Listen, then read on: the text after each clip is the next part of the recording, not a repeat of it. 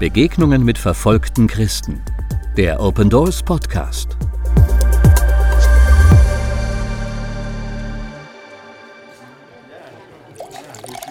Cheers. Ein Dutzend Plastikbecher, gefüllt mit grell-oranger Limonade, treffen aufeinander. Der Tisch ist reich gedeckt mit Klebereis, Salat, Wildschweinfleisch und anderen einheimischen Leckereien. Die Szene wirkt surreal, denn wir wissen, mit uns am Tisch sitzen verfolgte Christen und ihre Verfolger. Wir sind im Norden von Laos, um die einheimischen Christen zu besuchen und zu ermutigen. Laos ist eines der wenigen verbliebenen kommunistischen Länder der Erde.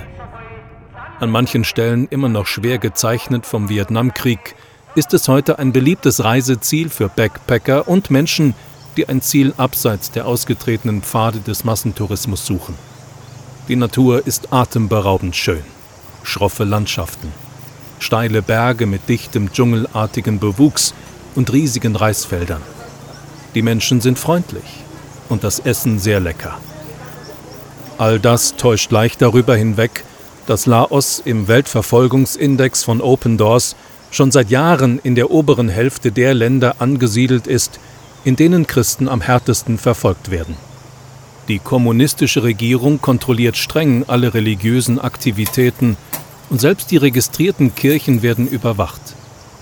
Spitzel im Gottesdienst sind nichts Ungewöhnliches und die Pastoren der Gemeinden müssen ihre Predigten im Vorfeld bei der zuständigen Behörde einreichen und genehmigen lassen.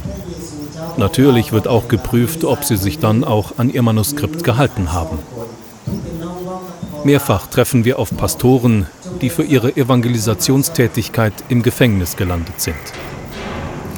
Für die Regierung sind sie Agenten des Westens, die eine europäische Religion verbreiten und den Imperialismus unterstützen.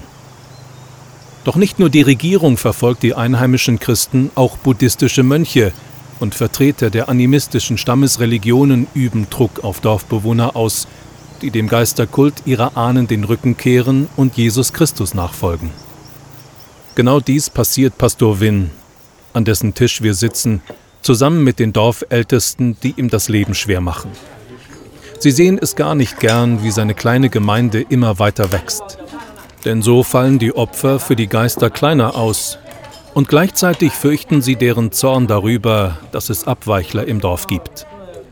Und doch sitzen sie hier trinken mit uns Limonade und bedienen sich an Reis, Fleisch und Salat. This is brilliant. Das ist einfach brillant, strahlt unser einheimischer Begleiter, wohl wissend, dass die Herren Dorfältesten kein Wort Englisch verstehen. Sie müssen hier sein, das verlangt unsere Kultur. Sie wurden eingeladen, also müssen sie kommen, obwohl sie ihn nicht leiden können. Sein Grinsen wird immer breiter und später wird uns klar, warum. Nach dem Essen führt uns der Dorfvorsteher zu einem großen Haus in der Dorfmitte, laut Beschriftung ein Museum, in Wirklichkeit eine Schamanenschule. Große Poster an den Wänden erklären die Riten des lokalen Volksstammes und wie dieses Projekt einer deutschen Universität den Einheimischen hilft, sich wieder stärker mit ihrer Kultur zu verbinden. Eine Kultur tief geprägt von gefährlichen Geistern, Beschwörungen und Zaubern. Initiationsriten für junge Leute wurden wieder eingeführt und die Kultsprache mit ihrer auf dem Chinesisch basierenden Schrift wird wieder gelehrt. Mir wird durch die dunkle Präsenz im Raum unwohl und ich gehe nach draußen. Wenig später folgt die Gruppe mit dem Pastor. Der Dorfvorsteher verabschiedet sich, wir gehen zurück zum Gemeindehaus und sind schließlich mit dem Pastor und seiner Familie allein. Nun kann er uns endlich von seiner Situation erzählen. Seitdem in diesem Dorf Menschen zum Glauben an Jesus gekommen sind und sie die Gemeinde errichtet haben, werden sie von den Führern des Dorfes angefeindet. Der Pastor selbst musste mehrfach ins Gefängnis, weil er das Evangelium verkündet hat. Immer wieder nutzen die lokalen Leiter ihre Verbindungen zu den Behörden, um ihm das Leben schwer zu machen. Zuletzt klagten die Dorfältesten den Pastor und die Gemeinde bei den Vertretern des Distrikts an. Die Gemeinde würde die Steuern nicht bezahlen und sich der Gemeinschaft entziehen. Schon morgen muss Pastor Winn sich vor einer Versammlung von Dorfältesten, Mitgliedern des Distriktrates und anderen Beamten verantworten. Jetzt geht uns auf, warum unser Begleiter unser Essen mit den Dorfältesten als so brillant bezeichnete. Kurz zuvor hatte Pastor Winn einen schweren Autounfall. Das Fahrzeug überschlug sich, aber alle Insassen, unter ihnen auch ein Baby, überlebten unverletzt. Dieses Wunder feiert die Gemeinde nun. Jeder aus dem Dorf wurde eingeladen und niemand kann nun ernsthaft behaupten, der Pastor und die Gemeinde würden sich nicht um die Gemeinschaft im Dorf bemühen. Und da es die Kultur verbietet, eine solche Einladung auszuschlagen, mussten selbst die Dorfältesten zum verhassten Pastor kommen. Dennoch macht sich Pastor Winn verständlicherweise Sorgen. Er möchte nicht schon wieder wegen einer Haftstrafe seine Familie für Monate zurücklassen. Mir kommt der Vers aus Lukas 12, 11 und 12 in den Sinn, und wir sprechen Pastor Winn diesen Vers zu.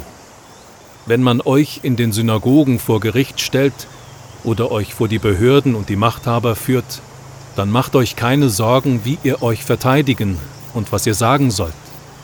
Denn wenn es soweit ist, wird euch der Heilige Geist zeigen, was ihr sagen müsst. In diesem Sinne beten wir für Pastor Winn und seine Familie und segnen ihn. Wir fahren bald weiter. Aber Pastor Winn muss sich den Behörden und den Anschuldigungen gegen ihn stellen. In den Tagen nach der Anhörung versuchen unsere Kollegen, ihn zu erreichen, bisher ohne Erfolg. Bitte beten Sie für Pastor Winn, seine Familie und seine Gemeinde. Bitte beten Sie um Weisheit für Pastor Winn, wie er mit den Anfeindungen seines Dorfes umgehen soll. Bitte beten Sie um Mut bei den Gemeindemitgliedern. Und bitte beten Sie, dass viele Dorfbewohner der Anbetung der Ahnen den Rücken kehren und zu Jesus Christus finden. Vielen Dank.